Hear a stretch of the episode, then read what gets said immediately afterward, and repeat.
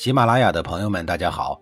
告诉大家一个好消息，除了音频以外，我最近开始以视频的方式为大家讲历史，内容也不再局限于中国古代史，而是涵盖人文、社会、西方历史等等，还包括对一些经典童话人物、历史人物进行全新解读。欢迎大家在微信视频号里搜索“志明侃历史”，同志的志，光明的明，调侃的侃，历史故事的历史，我在视频里等你。上一集里啊，我说到了犯了滔天罪行的庆父，最后呢自杀了的事情。罪孽那么深重，自杀了就完事儿了吗？季友认为呀，当然是不行啊。为了继续惩罚庆父，季友将庆父这一脉呀，全部直接开除了姬姓，也就是说呀，他的子孙以后呢不能姓姬了，也不能祭祀原本属于自己的姬姓老祖宗了。如果非要祭祀先人呢，只能去祭祀那些个孤魂野鬼了。您说这个惩罚厉害不厉害？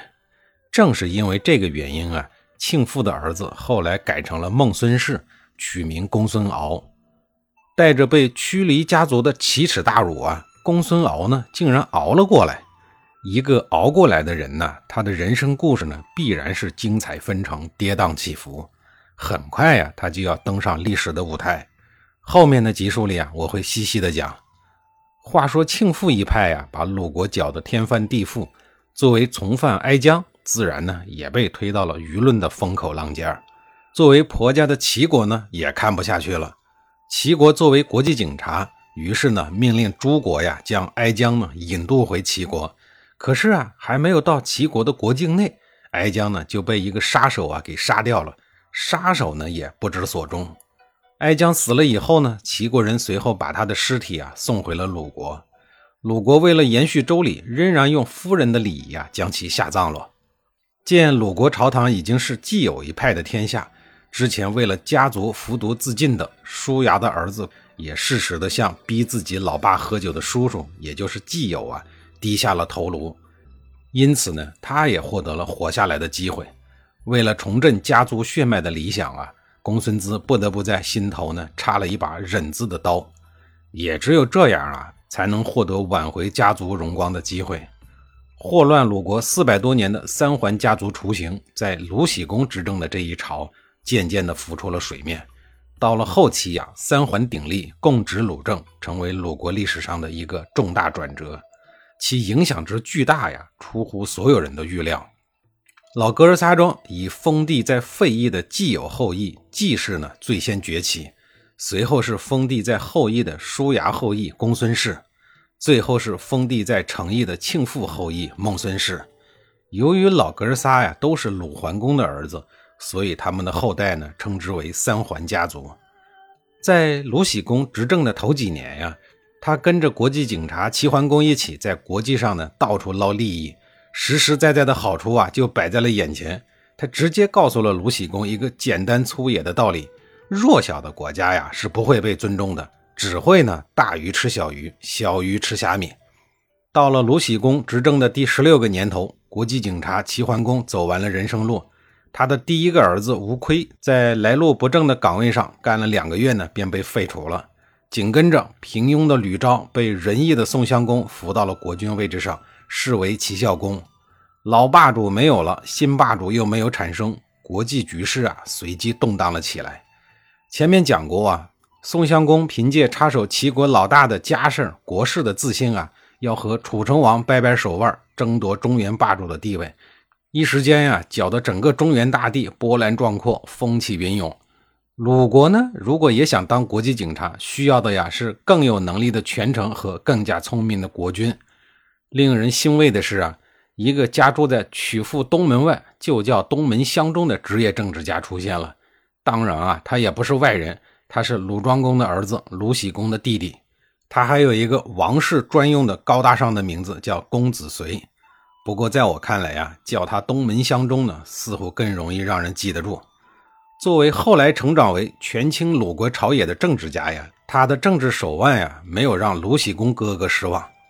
国际警察齐桓公去世了以后啊，紧接着一手扶持鲁僖公上位的三桓之首，也就是四叔季友啊，也病逝了。这时候啊，一直和基友保持高度统一的东门襄中接过了权力的大棒，成为了鲁国一人之下、万人之上的丞相。不过啊，他的位置呢，坐的并不安心。第一个不把他放在眼里的呀，就是自个儿的堂兄弟孟孙氏的公孙敖，也就是庆父的儿子。当年的庆父虽然变成了人人喊打的过街老鼠，罪恶滔天，后代啊都被开除了姬姓，但他的儿子公孙敖。作为第一个被迫改成异姓的王室贵族啊，还是凭借超凡的隐忍能力啊，坚强的活了下来，并最终得到了鲁僖公的认可，成为了孟孙氏后裔的家主。后来呀，还被封了卿。不过呢，他对东门乡中的调戏与鄙视呀，还要等一把手鲁喜公死了以后呢，才能上演。这一时期的东门乡中啊，正是利用自己的精明，配合着更为精明的鲁喜公啊。趁着宋国、楚国两国之间的矛盾，无暇顾及其他，自顾自的闷声发大财，拼命的为鲁国捞好处，还出其不意的攻打了诸国，并占领了他们的土地。忙着发财的鲁僖公看到了宋襄公被楚国人关了三个月禁闭，如果不是自个儿去调停啊，宋襄公可能要把楚国的牢底给坐穿了。之后呢，又看到了宋国在洪水之役中啊惨败于楚国。这个时候的鲁僖公啊，显然已经认识到了楚国的野心，更加见识到了楚国的强大军力。一直坐在墙头观望的鲁僖公啊，决定站队了。于是呢，派遣使臣暗地里与楚国结盟，以对抗北方的齐国。这种策略呀，绝非是凭空而来的，因为在鲁僖公的身边呀，除了有东门襄中之外啊，其实呢还有很多的能人。我这儿啊，先介绍两个代表人物。一个呢是柳下惠，一个是臧文忠。这个柳下惠当然就是孔子所说的那位坐怀不乱的被遗落的贤人柳下惠。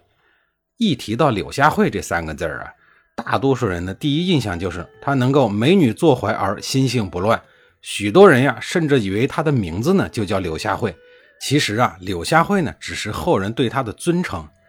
他是鲁国大夫展无害的儿子。他是姬姓展氏，名字呢叫霍，因为他居住在柳下这个地方呀，所以呢又称之为柳下惠。而他真正的身份呀，是个标准的如假包换的仕途上不得意的政治家。鲁僖公身边的另外一个能人呀，叫臧文忠。臧文忠历仕了鲁庄公、鲁闵公、鲁僖公、鲁文公四任国君，公龄啊长达五十年，其中很大的一部分时间呀是担任朝廷的大宰。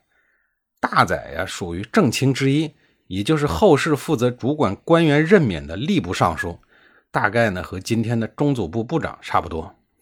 作为四朝元老啊，其博学广知而又不拘常理，思想呢又开明进步，因此他对鲁国的发展呢起到了积极的作用。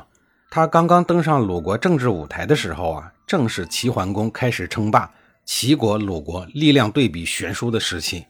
他受命于危乱之际，负斡旋之重任，充分地显示了他军事及外交方面的才能。在下一集里啊，我给您讲一讲他是如何运用外交才能去对付老江湖齐桓公，并最后呀缓解了鲁国危难的事儿。